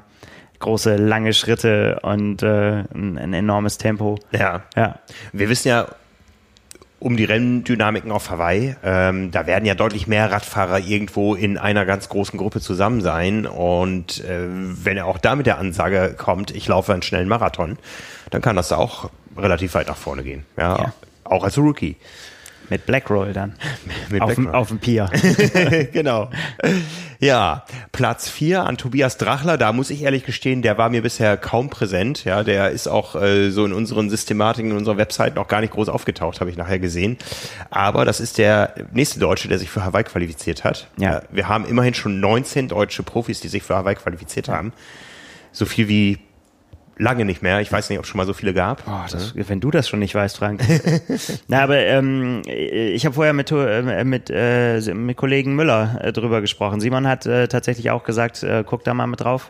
Der, ähm, der, das kann schon sein, dass der, dass der wirklich gut und weit nach vorne kommt. Also, ja. Ja, wobei wir müssen jetzt gestehen, die Zeiten sind dann schon, die gehen schon weit auseinander. Ja, ja, dann aber also es fast geht- eine halbe Stunde hinter vor denen. Genau, und das ist aber ja dieses besagte Rennen hinter dem Rennen. Rennen hinter von dem Rennen, da, ja. Das war voll, voll entbrannt dann da ja, an der Stelle. Ja, ne? Ähm, wenn wir darauf schauen, das Rennen hatte noch zwei weitere Gewinner. Ja, äh, Philipp Kutny aus der Schweiz und Matt Russell aus den USA. Ja. Und der erste Verlierer ist dann leider Patrick Dirksmeier, Ja. Der die Hawaii-Quali um knapp drei Minuten äh, verpasst hat. Ja, der hat halt auch richtig gefightet unterwegs, das konnte man sehen. Also der war wirklich beim Laufen, ähm, der, der wollte. Der, und der wollte auch unbedingt da Ja. äh, die, die, das Ticket. Und äh, man hat es dann auch im Ziel gesehen, auf der Zielgeraden hat er erst noch Leute noch kurz abgecheckt, aber dann im Ziel hat er dann auch, ich meine, dass man in seinen Augen dann auch schon sehen konnte, so, oh Mann, das hat wohl nicht gereicht. Ne? Das war, muss ihm zu dem, an dem Zeitpunkt dann ja klar geworden sein. Vielleicht wusste er es auch schon vorher, ich weiß es nicht. Ja. Ja. Also das war hochdramatisch, hochspannend. Ja. Aber es war noch nicht alles. Wir hatten ja noch das Frauen. Ja. Ne? Ja, ich saß im Pressezentrum äh, mit meiner Kollegin Johanna, die schon am Frauenbericht gearbeitet hat und gesagt hat, ich gehe jetzt noch runter zum Ziel, äh, damit wir auch das Zielfoto haben und äh, dann stellen wir den Bericht online. Sah nach einer sicheren Siegerin Sarah True aus Ja. und in dem Moment, wo sie raus war, guckten wir auf den Fernseher und sahen Sarah True erstmal gehen. Und dann ging das Drama los, ja. ja. Also äh, die Gehpausen kamen hochfrequenter. Sie hatte in dem Moment sieben Minuten Vorsprung nach hinten. Und das spielte sich alles noch so ein bisschen im Schatten ab. Man konnte teilweise nicht viel sehen, da war der Hubschrauber oben drüber. Und dann ging es über die Mainbrücke und da sah man schon, oh, oh, das Geschehen ist doch ein bisschen äh, heftiger. Ja? ja? sie hat sich also andauernd da irgendwo am Gelände abstützen müssen. Ähm, man wusste nicht so richtig, sah das nach Krampf aus oder so oder war sie einfach äh, fertig? Ähm, ja, und das, das wurde immer dramatischer. Man sah dann so langsam, dass, dass sie ihren, ihren Arm so spastisch fast gekrümmt hat und ähm, der, wer die Strecke kennt, das geht dann ähm, kurz vor dem Ziel, wenn man über den Main rüberkommt, nochmal so eine große Schleife, ähm, ja, bergab. Man muss ja, ja, quasi von der Brückenebene auf die, auf die Unterbrückenebene runterkommen. Und da sah man schon, au, au, das ist gerade richtig unkoordiniert, was ja. ihre Beinchen da machen. Und kurz danach kam dann eine Verpflegungsstation. Dann dachten wir, jetzt hat sie es geschafft. Halben Liter Cola und ab ins Ziel. Dem war aber nicht so. Sie ging da starkste, lief, wie auch immer man es bezeichnen will, sehr unkoordiniert an dieser Verpflegungsstation vorbei und man hatte schon so den Eindruck, das ist nicht so, dass sie nicht trinken will, sondern sie nimmt das überhaupt nicht wahr, ja. dass da eine Verpflegungsstation ist. Ne? Und da haben wir schon gedacht, das ist jetzt irgendwo auf dem letzten Kilometer der Vorsprung ist noch groß, aber das wird jetzt noch ähm, dramatisch und jeder hatte schon die Bilder vor Augen, äh, The Crawl oder so, wo sie dann auf allen Vieren ins Ziel kommt. Aber soweit kam es gar nicht. Das gab dann so diese Schlüsselszene, dass sie eine Age-Gruppe angesprochen hat, so, oh, was ist mit dir los? Geh mal ein paar Meter zurück und hol dir was zu trinken. Und in dem Moment war aus bei ihr. Ja. ja da ist sie also zu Boden gegangen, zusammengebrochen, äh, saß dann da und man merkte, die kriegt nichts mit. Das konnte man richtig sehen. Ja, ähm, und wie es der Zufall so wollte, war das genau vor einem Sanitätszelt. Relativ schnell kamen die äh, Sanitäter da rausgesprintet. Wie gesagt, das war noch äh, an der Verpflegungsstation. Äh, exakt waren es dann wohl noch 850 Meter bis ins Ziel, aber man hat sie dann schnell von der Strecke getragen und konnte noch kurz im Live-Bild sehen, dass sie wohl noch diskutiert hat da, äh, weitermachen wollte, aber am Ende, sie hat dann gut zwei Stunden später bei der Pressekonferenz, äh, wo sie dann hingeleitet wurde ähm, und wieder völlig klar war, hat sie gesagt, ich habe die letzten fünf Kilometer nicht erlebt. Ja. ja, und das große Drama ist ja, dass das Ganze drei Wochen vorher schon mal passiert war, beim Ironman in Kearns mhm. in Australien. Da schon bei Kilometer 15 auf der Laufstrecke. Ja, und jetzt gehen natürlich die Diskussionen los. Wir haben auch viele Zuschriften dazu bekommen. Ähm, und auch viele Kommentare auf, äh, auf Social Media, ohne dass wir irgendwie ein Ergebnis haben. Ja, ähm, äh, oft sind Forder steckt nach Forderungen drin, man muss diese Athleten aktiv von der Strecke nehmen. Ähm, aber wer kann das machen? Ja, ähm, das kann sicher nicht die Person äh, machen, die ähm, morgens zur Verpflegungsstation äh, gekommen ist und zehn Minuten Schulung bekommen hat, wie sie einen Becher anzuhalten hat. Das ist schon was, wo es einer gewissen Autorität bedarf. Ähm, ich denke mal, Kampfrichter müssen das dürfen. Aber man ist dann ruckzuck in Bereichen, wer weiß, die hätte hinterher gesagt, ich hätte das geschafft und ja. ich habe jetzt 30.000 Euro Preisgeld verloren, weil du mich von der Strecke genommen hast. Ja, ja. ja wie gesagt, und äh, der Vorsprung war so groß, dass, ähm, dass es ja einfach auch äh, hätte gereicht, wenn sie sich hingesetzt ja. hätte und, und gesagt hätte, ich muss jetzt durchschnaufen. Ja. Und dann geht's weiter. Ja. Ein ordentliches Gehtempo liegt so bei 10 Minuten pro Kilometer. Ja, da kann man sich ausrechnen. Die anderen laufen dann vielleicht noch die waren genauso fertig, die laufen dann noch äh, vielleicht fünf ja. Minuten pro Kilometer, 4,30. Es hätte ja auch gereicht, wenn sie Zweite geworden wäre. Ja. Ja. Mhm. Also das war höchst, höchst, höchst dramatisch. Wir haben es äh, wir, wir von der Fototribüne halt nur gesehen. Wir konnten die Bilder nicht sehen, weil wir von hinten auf die Anzeigetafel geguckt haben. Aber ähm, die Moderatoren ähm, haben uns das dann quasi live geschildert für die Leute im, im, im Stadion, was man sehen konnte. Und äh, auch, auch da, wir dann haben wir den, wir haben das auf den, auf den Telefonen dann angemacht und haben uns angeguckt. Und wir haben uns angeguckt, das, das darf nicht wahr sein. Mhm, das mhm. kann nicht sein, dass die das nicht mehr schafft. Mhm. Ja, wie oft haben wir gesagt so, ja, das Rennen ist rum. Und dann sagt irgendeiner so, ja, aber bei Langdistanz kann alles passieren und auf dem Marathon, das sind so viele Kilometer. Und alle denken immer so, ja, ja, das Ding ist gelaufen. Ja, und jetzt ist es hier wirklich, die haben sich bereit gemacht, ne? Es wurde alles angesagt, die Tänzerinnen waren schon aufgelaufen, die Luftballon-Kids waren, mhm. waren mhm. positioniert und jetzt kommt gleich unsere Siegerin Sarah Drew, mhm, mhm. ne? nach dem zweiten Platz im letzten Jahr schafft sie es endlich hier in Frankfurt und auf einmal wurde es mhm. ruhiger und dann. Ich habe hinterher mitbekommen, das? dass man aber auch schon im Sanitätsbereich sich bereit gemacht hat, weil man wusste, wenn die ankommt, die braucht Hilfe. Ja, mhm. die haben, äh, das haben sie dann tatsächlich auch gesagt und ähm, die auch, auch die waren, haben es dann über Funk weitergegeben und haben gesagt, okay, wenn die gleich, wenn die gleich kommt, dann seid mal vorbereitet, äh, mhm. die, die, die fängt an zu schwanken. Ja. ja, aber da ist, das ist ja das Problem. Ne? Ja klar, bis das durchgeht und das sind, wir reden jetzt hier über den letzten gut medial abgedeckten Kilometer. Ja. Ja, aber sowas kann überall auf der Strecke passieren. Ja. Und wenn einem irgendwo auf dem Rad das passiert und da, da, da ist kein Fernsehen, da ist mhm, niemand, mhm. der sagen könnte, ja, du kannst jetzt nicht mehr weitermachen. Mhm. Also das jetzt ähm, so reflexartig äh, aufzunehmen, zu sagen, das muss geändert werden und mhm. das muss, äh, die ganze Strecke muss abgedeckt sein, medizinisch, dass sowas nicht passieren kann, dass jemand umkippt,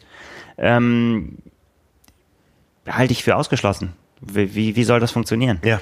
Ja. ja also da bei den beim Schwimmen ist es abgedeckt durch die durch die Rettungsschwimmer, mhm. aber auf dem Rad ist, ist gar nichts. Mhm. Und, und auch bei, bei langen Marathonläufen zwischen den Verpflegungsstationen, das, das bekommt da niemand mit, ja. wenn da kein, kein Fernsehen ist. Ja. Also es gibt da viele Argumente, die man alle irgendwo verstehen kann. Es ist Ironman. In Nizza haben wir es am Wochenende gehabt, da war sowohl die Temperatur zu hoch als auch die Luft zu schlecht, da hat man die Strecken verkürzt. Ja, ähm, ja. so wie wir wissen, äh, musste der Veranstalter da eh sehr, sehr viel arbeiten, um überhaupt die Genehmigung zur Durchführung des Rennens noch zu bekommen. Ja, die Stadt wollte es eigentlich absagen. Hm. Man hat dann 150 Kilometer ähm, oder 152, 153 Kilometer Radfahren äh, und äh, 30 Kilometer Laufen gehabt. Ähm, ja, es, es waren extreme Bedingungen, es ist bei den Originalstrecken geblieben. Es ist gut gegangen am Ende. Also wir können auch nur hoffen, dass Sarah True das auch jetzt ernst nimmt und das alles mal wirklich durchchecken lässt. Ja, zumal es jetzt eben das zweite Mal war und wir auch wissen, wie sie im letzten Jahr auf Hawaii ähm, ins Ziel kam. Also sie scheint da auch nicht besonders hitzeverträglich zu sein. Ähm, ja. Sagte auch, sie hat ähm, es unterwegs kommen sehen, sie hatte Magen-Darm-Probleme, ja, also da kamen sicher verschiedene Faktoren jetzt zustande, aber in der Haut der Athletin möchte man jetzt nicht stecken, ne, wo das innerhalb von drei Wochen zweimal passiert ist. Sie möchte so ja. gerne nach Hawaii, sie ist schon 37 Jahre alt, sie ist, ähm, das haben wir im letzten Jahr gesehen, äh, sie ist eine der Besten der Welt und äh, das wird sie nicht noch fünf Jahre halten können, also von daher ähm, kann man diesen Ehrgeiz und auch diesen, die, diesen wirtschaftlichen Ehrgeiz vielleicht verstehen, aber es geht eben auch um die Gesundheit. Ja. Also. Wobei sie gesagt hat, dass es ihr äh, dieses Mal deutlich besser geht. Also mhm. ich habe eine Insta-Story von ihr vorhin gesehen, wo sie einfach sagt, hey, mir geht's, mir geht's gut. Also mhm. nach, nach äh, Cairns ging es mir viel, viel schlechter. Mhm. Und äh, da hatte sie noch ein bisschen damit zu kämpfen. Jetzt geht's ihr wirklich vergleichsweise, also als wenn es nicht gewesen wäre, ja. geht's ihr wieder gut. Ähm, ja, also wie gesagt, sie zwei Stunden später saß und auch stand sie nachher für Interviews bei der Pressekonferenz. Ja. Ähm, der Rennarzt war noch da, der hat gesagt, wir haben den Deal gemacht, sie, sie darf hier unseren Sanitätsbereich verlassen und äh, muss nicht ins Krankenhaus, wenn sie denn heute Abend nochmal ihre Blutwerte kontrollieren lässt. Einen Tag später, gestern Morgen bei der Siegerehrung, war sie so der erste große Star. Ähm, äh, sie wurde dann von zwei Helferinnen eskortiert durch, durch das Spalier aller Zuschauer. das war schon, ja, war schon krass, ne? Also, ja. Aber ähm, ist echt, echt eine tolle Frau. Ich meine, die, mhm. die stellt sich einfach ihren Problemen, die sie hatte in der Vergangenheit, ja. die stellt sich jetzt den schwierigen Situationen ja. und kommt da zur Pressekonferenz, wo ja auch dann wieder die Tränen schon wieder ja. in den Augen stehen. Mhm. Ähm, das müsste sie ja nicht machen. Mhm. Aber sie sagt einfach, hey, ich will einfach offen sein, ich will einfach den Leuten sagen, was los ist. Ja. Und so ist sie halt einfach. Ja. Ja, ja du, du hast eine große Story über sie geschrieben, gerade in der aktuellen Ausgabe, die im Handel ja. ist jetzt ähm, bist da wesentlich näher an sie angerückt.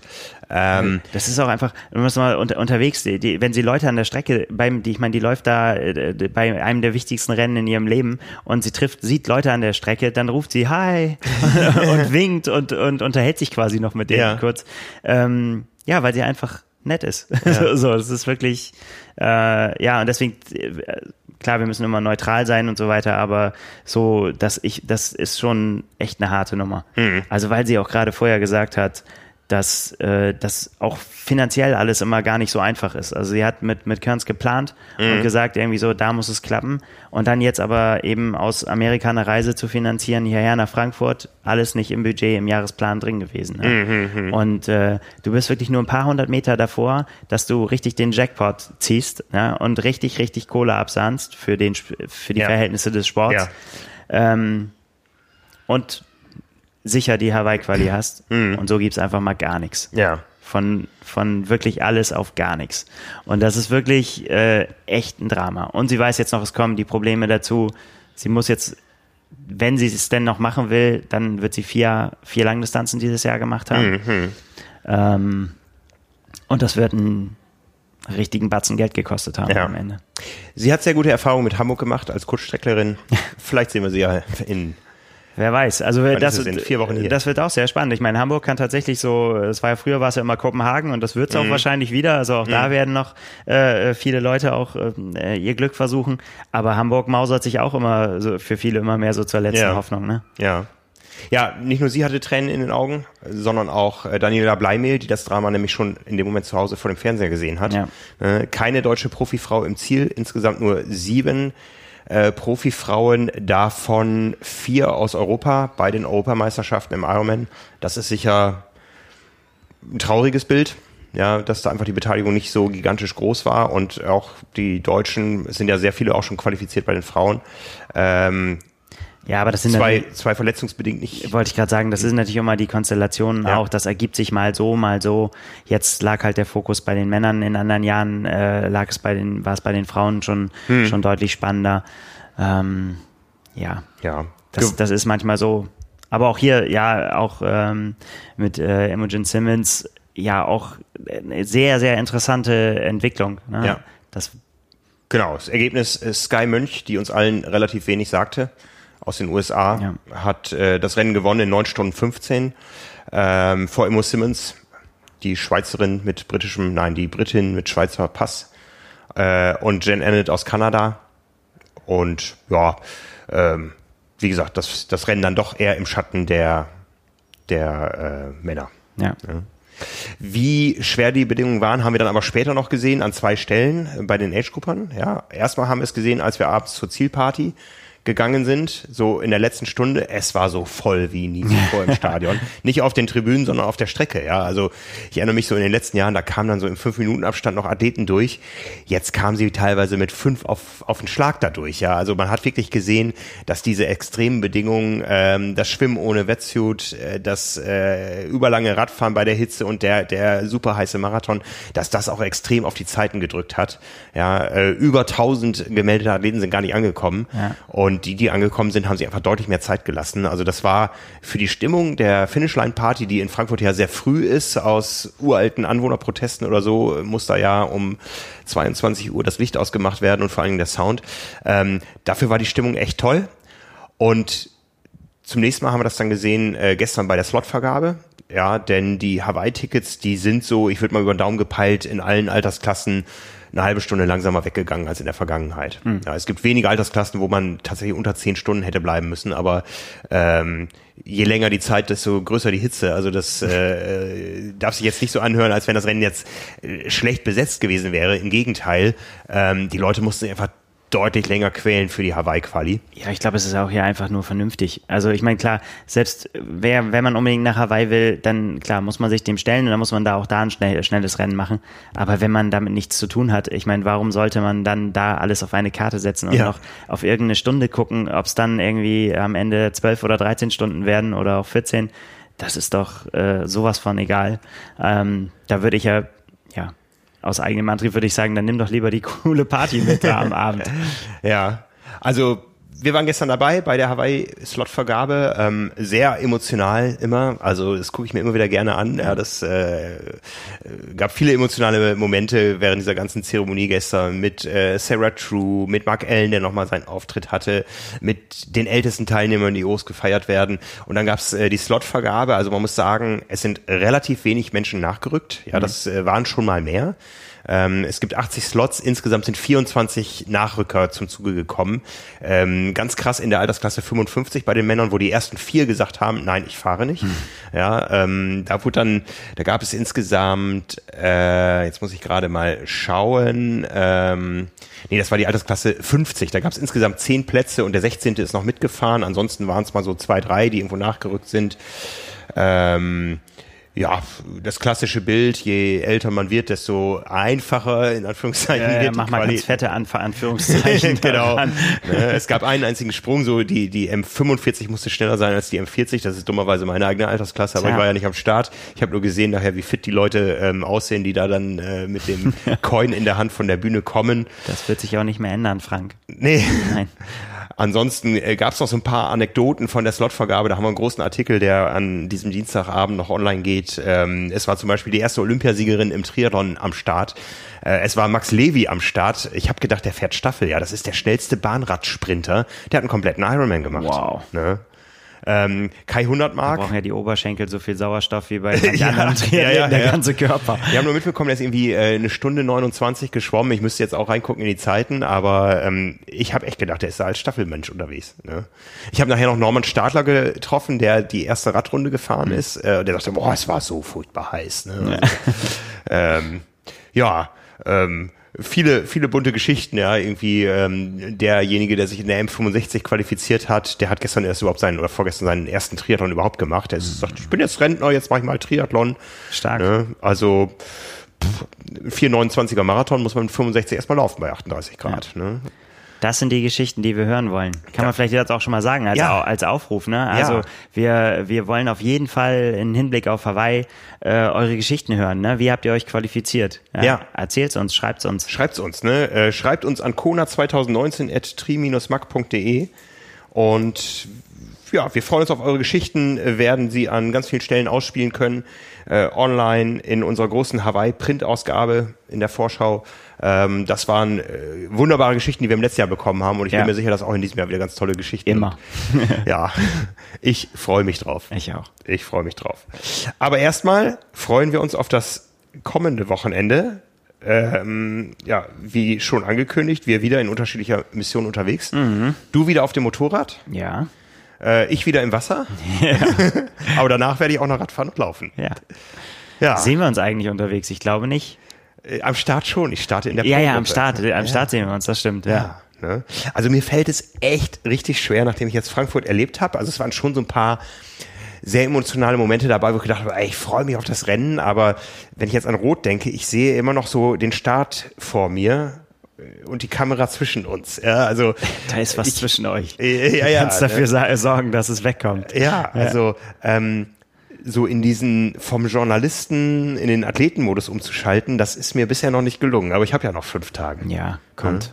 Also wobei so ganz vielleicht auch nicht, weil du bist ja auch dann immer noch gefragt in den Tagen davor. Ja, ja. Wir machen wieder unsere Live-Show. Wir fangen an am Donnerstagabend um 21 Uhr live aus dem Zielstadion. Ja, alle sind wieder herzlich da eingeladen, sich zu beteiligen, uns Fragen zu stellen. Und äh, wir haben interessante Gäste. Ähm, Donnerstagabend, Freitagabend, Samstag nicht so ganz so spät am Abend, weil ich dann ja auch immer meine Beinchen hochlegen Ab möchte. ins Bett. Ja. Ne? Ähm, ja, so werde ich Rot mal aus der anderen Perspektive erleben. Ja, und wir gehen natürlich äh, das ganze Profifeld und sowas alles. Das wird natürlich diese Woche Thema. Ja. Ähm, das werden wir, auch da wird es viel zu erzählen geben. Da erwartet uns ein, ein mega spannendes Rennen. Mhm, mh. Auch, auch da wieder, ne? Ja, ich fahre zum ersten Mal seit vielen Jahren nach Rot und erlebe die Pressekonferenz nicht mit. Vielleicht ist das so das erste, wo ich dann umswitchen kann. Ja. Ich gehe dann nicht zur. Was macht man denn dann am Donnerstag, ja. wenn man nicht zur Pressekonferenz geht? Startnummer holen. Ja. Gummibärchen einkaufen, damit ich am Freitag ordentlich schaufeln kann. Ja. ja. Gute, gute Sache. Ja. Ja, ja ein Rot, äh, Entschuldigung, aber in, in, ein Rot ist natürlich auch in, an den ganzen Tagen extrem viel geboten. Ne? Ja, ja, ja. Das ist ja, was, was wir auch schon so oft gesagt haben. Ähm, jetzt haken wir den Ironman Frankfurt mal ab, das als als ja als Mega-Ereignis da in dieser in der großen Stadt mhm. äh, ist es in Rot einfach so, dass der ganze Landkreis jetzt quasi wahrscheinlich schon brodelt und wenn wir da hinkommen, ja. sowieso. Mhm. Und dann ist es wirklich so, dass es nichts anderes mehr gibt. Es gibt kein anderes Thema als Triathlon. Ja, ja. Und äh, mit das Ganze mit einer genialen Expo, wirklich riesengroß. Ähm, und äh, wo, wo, wo man auch echt noch viel sehen kann. Da muss man, also vielleicht als Tipp für alle Starter, die das zum ersten Mal machen, haltet euch da am Tag vorher nicht zu lange auf, weil wenn man äh, das alles abgelaufen ist, das sind unnötige Kilometer, die man da noch Mhm, macht, quasi, die, wo man sich besser ausruhen sollte. Ja. Ja. Ja, und wir podcasten wieder. Ja. Nächste Woche Premiere für Carbonlaktat, nämlich nicht am Dienstag, sondern schon am Montag. Und wir werden das Ganze live aufnehmen vor der Siegerehrung. Äh, dort, wo sich die Athleten für die Einschreibung für das Jahr 2020 aufreihen, werden Ja. wir unser kleines Studio aufbauen, äh, live über Lautsprecher podcasten. Vielleicht holen wir noch ein paar externe Stimmen rein. Das äh, machen wir mal ganz spontan. Das schauen wir mal, wie sich das, wie sich das so Ne, ergibt. ähm, wir werden wieder, wie auch heute, das Rennen aus unserer ganz, dann noch viel unterschiedlicheren Sicht ähm, mal durchgehen. Ja. Ich bin gespannt, was du zu erzählen hast. Ich werde da relativ wenig von mitbekommen haben. Ja, genau. Ich erzähl's dir dann, wie das Rennen Du gelaufen erzählst mir ist. dann, wie das Rennen Genau, gelaufen du ist und ich erzähle dir, wie sich's angefühlt hat. Genau so ist es. So ja, ich bin schon so ein bisschen neidisch, muss ich ganz ehrlich sagen, dass du da jetzt an den Start gehen kannst. Das Ich ist mich wirklich ähm, Ja, ein großes Spektakel, was da ja. auf dich Also wartet. ich muss ehrlich sagen, so dieses, ähm, was ist mir so hängen geblieben? So dieses Gefühl, morgens da am Start zu stehen. Ne, das Rennen selber ist, ist auch schon geil, aber dieses Gefühl, es geht bald los, das ist durch nichts zu toppen. Ja. Und das ist auch da irgendwie, ich weiß auch nicht, woran es liegt, aber es ist natürlich auch durch dieses spezielle Setting da mit dem Kanal und Ja. mit der Brücke, die schon voll besetzt ist Ja. und da hängen die Banner runter Ja. und, äh, und, und das ist ja auch nachher, wenn du da durchschwimmst unter der Brücke und du hörst unter Wasser noch das Gebrüll von da oben oder überhaupt am Kanal, wenn du siehst, da fahren die Leute nebenher mit, mit, mit Fahrrädern und, und, und äh, begleiten dich da die, die Strecke runter und du hast immer ja Leute um dich rum. Ja, wenn du auf irgendeinen großen See rausschwimmst und nur irgendwie hoffst, dass du irgendwann um die Boje rumkommst, Mhm. ähm, da bist du ja mit dir alleine mehr oder weniger irgendwann, es sei denn, man schwimmt so gut, dass man immer da im Getümmel ist oder vorne wegschwimmt. ähm, aber wenn man Ich hinterher drei Minuten schwimmt, Vorsprung auf Lucy Charles. Ja. Also, ja, das werden wir im Bild haben, wenn wir vorbeischwimmt, Frank. Ähm, ja, und da aber im Kanal, das ist einfach was Besonderes. Ja, du, du, du hast rechts und links von dir, du siehst Mhm. die Leute, überall kriegst du Applaus und äh, ja, einfach ein geiles Erlebnis. ja, ich habe Gänsehaut. Schön. ich auch. Noch nicht ganz, aber ähm, ja. Das kommt wird, schon noch, die kommt ja, die, die, die, die kommt garantiert. Also, weil das, das, äh, das ist so programmiert da. Ja, auch an den Tagen vorher schon beim Check-in. Mhm, Es ist ja auch, die Wechselzone ist riesig. Ja, also da stehen so viele Räder. Mhm. Auch für mich immer, für mich ist ja immer so ein bisschen so der Tag, äh, wenn wir in die Wechselzone gehen, ähm, das, da bin ich wie so ein Trüffelschwein, geht er da durch und ich kann mir wirklich echt äh, mein Herz erfreuen an alten Rädern, Klassikern, äh, Rahmenmaterialien, keine Ahnung, irgendwelche äh, starken Lackierungen, alles mögliche und da gibt und äh, abgesehen von den Rädern der Profis, die da, wo natürlich auch immer alles geboten ist, was, was es gibt, äh, bis zu Skurrilitäten ist da immer alles und das ist, glaube ich, ich glaube, es ist nirgendwo so ergiebig wie in Rot. Da ist wirklich alles dabei. Wirklich alles. Mein Rad ist das mit den Aufklebern der beiden Kinder auf dem Lenker. Aber da bin ich nicht der Einzige. Da bist du nicht der Einzige. Da bist du nicht der Einzige. Ja. Ja, das wird gut. Da freue ich mich auch schon drauf. Auf, der, auf das Einchecken und spätestens da, da geht's ja los. Also da, da kocht's ja dann schon über. Und dann kann man nur warten, dann am nächsten Tag, wenn der Shuttlebus dann zum Kanal geht. Und dann die Luftballons, Luftballons äh, sagt man nicht, die Heißluftballons äh, aufsteigen im Sonnenlicht und, und die Sonne langsam hochkommt über den Kanal. Dramatische Musik. Ja, Gut, es geht los. es kann losgehen. Jo. Ein paar Tage müssen wir uns noch gedulden. Ja, ich muss noch raus aufs Rad. Jetzt. Mach das. So tue ich das. Alles klar. Alles klar. Danke fürs Zuhören. Wenn euch das Ganze gefallen hat, dann hinterlasst uns euren Kommentar, euren Like. Ich freue mich auf ganz viele Gesichter, die ich in Rot sehen werde. Ich versuche es so zu machen wie Sarah True, also vorher, äh, und äh, die Leute alle zu grüßen, die ich erkenne. Ähm, und wenn ich das nicht mehr tue, dann nehmt mich bitte aus dem Rennen. Nein, Okay. ich bringe das zu Ende. So, also. So machen wir das. Ciao, ciao. Bis nächste Woche. Danke Ciao. fürs Zuhören. Bye, bye.